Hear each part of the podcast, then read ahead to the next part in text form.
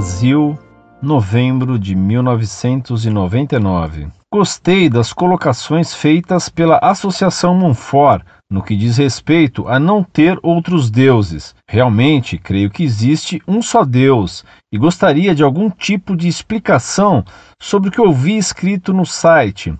Abre aspas. Queremos ter provado que, pela Igreja Católica, só há uma igreja verdadeira, fora da qual não há salvação. Consequentemente, só há um Deus verdadeiro. Essas proposições valem para sempre.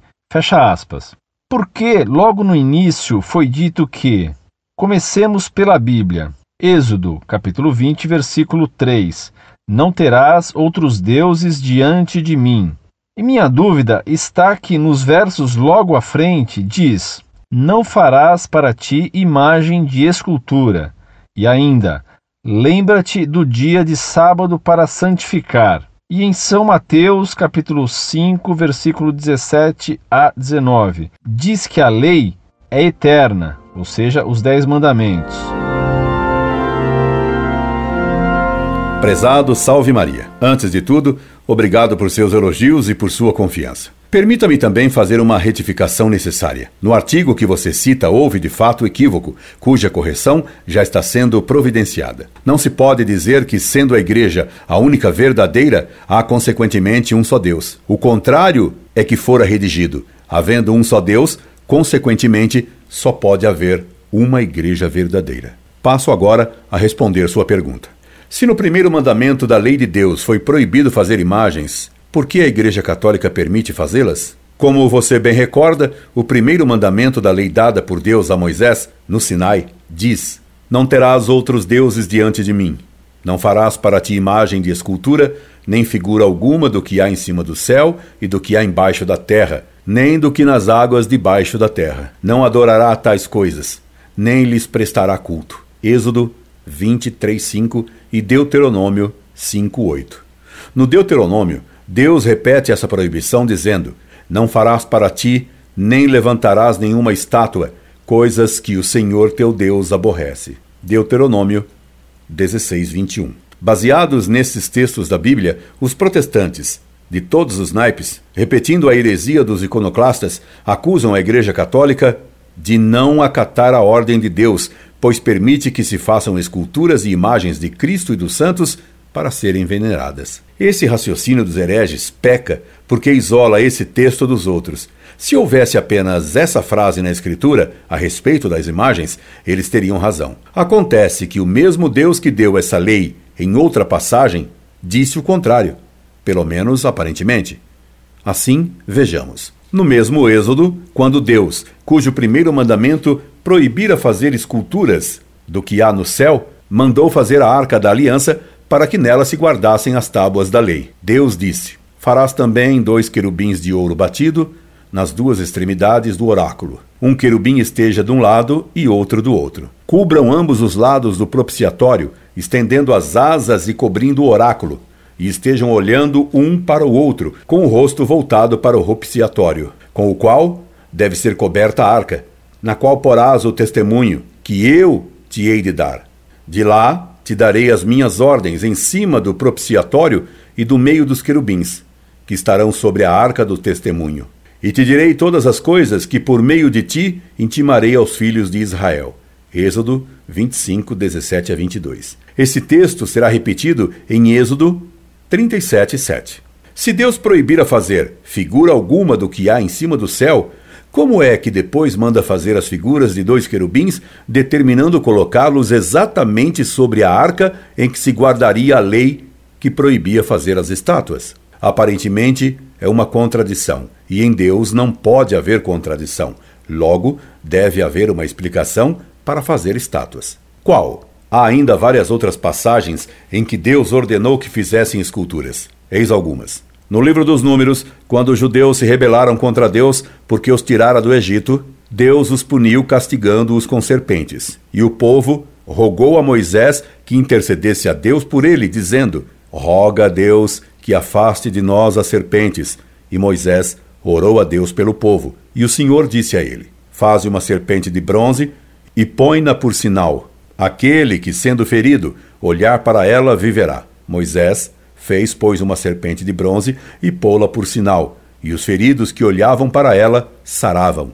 Números 21, de 7 a 9. De novo, se Deus proibiu fazer figuras e esculturas do que havia sobre a terra, como então ordena que Moisés faça uma serpente de bronze? E mais, quem olhasse para a serpente era curado, ocasionando aos judeus mais rústicos a ideia, que poderia ser uma tentação, de considerar que na serpente de bronze havia algo de espiritual ou divino capaz de curar. Poderia haver contradição em Deus? Claro que não.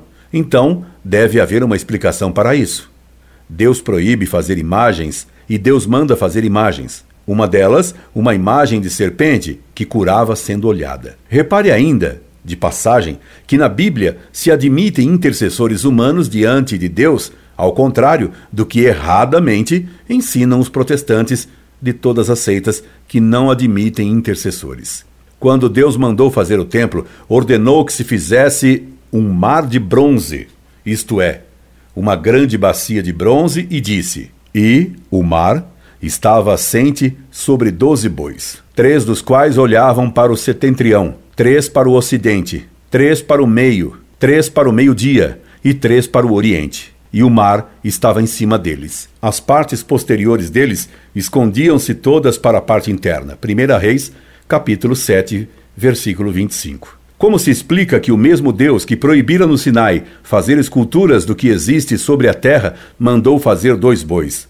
Afinal, é proibido ou não fazer esculturas? Que confusão fazem os protestantes lendo apenas uma frase isolada da Bíblia, esquecendo de propósito outras. Descrevendo o mar de bronze, diz a Bíblia: o trabalho da base era cinzel e havia esculturas entre as junturas. Entre as coroas e festões havia leões, bois, querubins e também nas juntas da parte de cima, debaixo dos leões e dos bois, pendiam como que umas grinaldas de cobre.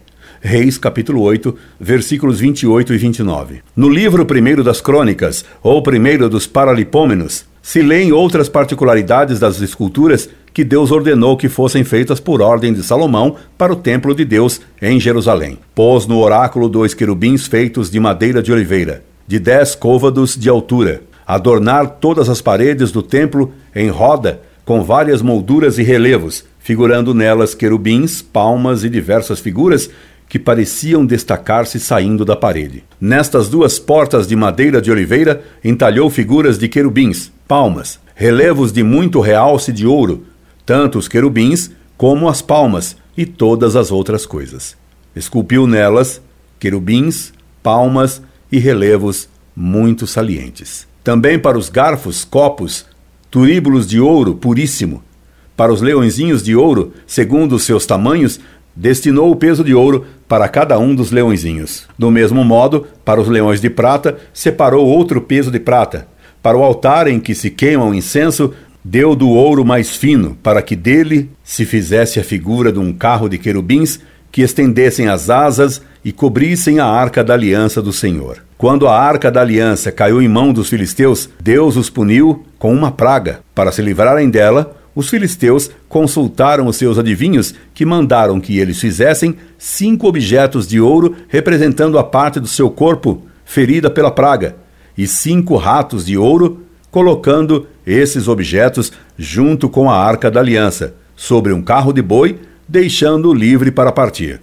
E o carro foi em direção dos judeus, que recuperaram a arca.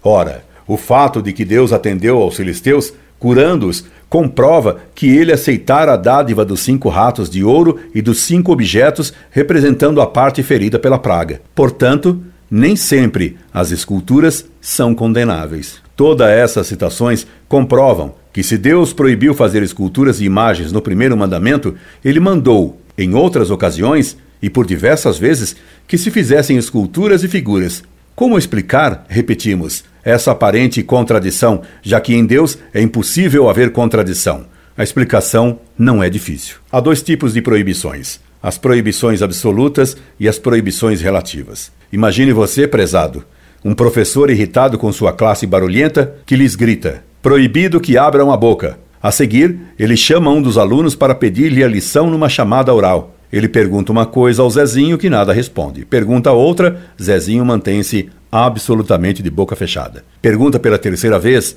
e Zezinho fica absolutamente silencioso. O professor lhe dá nota zero. A seguir, o professor surpreende um outro aluno comendo um sanduíche. Irritado de novo, diz que doravante proíbe que comam. Terminadas as aulas, Zezinho vai para casa e recusa comer e falar. Mantém-se de boca fechada. A mãe insistente e Zezinho se mantém inamovível. A boca dele não abre. Afinal, explica por escrito por que não fala e não come. O professor proibida comer e falar. Por isso tirou zero na lição oral e recusa comer qualquer coisa. Evidentemente, Zezinho é pouco entendedor. O professor proibira abrir a boca em classe, no sentido que proibia conversar, mas não repetir a lição oralmente. Ele proibira comer durante a aula, mas não em casa. As proibições do professor eram de caráter relativo e não absoluto. O professor não dissera nenhuma contradição. Falta de inteligência indicava Zezinho ao entender proibições para a classe durante a aula como proibições absolutas, válidas para sempre e em todas as circunstâncias. Da mesma forma, se Deus proibiu fazer imagens e depois, por diversas vezes, mandou fazer imagens, como em Deus não pode haver contradição, segue-se que a proibição de fazer imagens é relativa e não absoluta. Deus proibiu fazer imagens para adoração. Deus proibiu fazer ídolos e não fazer imagens. Por isso, a igreja, que compreende e aceita tudo o que Deus disse na Sagrada Escritura e que não isola uma frase da outra, mas a todas harmoniza, a igreja sempre permitiu o uso de imagens e sua veneração, mas nunca a sua adoração. Aliás, qualquer protestante na prática diária desobedece o que eles dizem ser a verdadeira interpretação do primeiro mandamento, porque tiram fotografias de si e de seus parentes, guardam-nas e, se tem carinho por uma pessoa, beijam sua foto. Se eles crescem mesmo que é proibido fazer imagens, nunca poderiam tirar fotos de nada e nem ter espelhos em casa, porque em cada espelho se formam imagens. Nem poderiam ter filhos, porque cada homem é feito à imagem de Deus. Haveria muito mais a dizer. Por hoje, basta isso. Tendo dúvidas ainda sobre este tema e outros parecidos, escreva-nos, que responderemos com prazer. Incorde e sempre, Orlando Fedeli.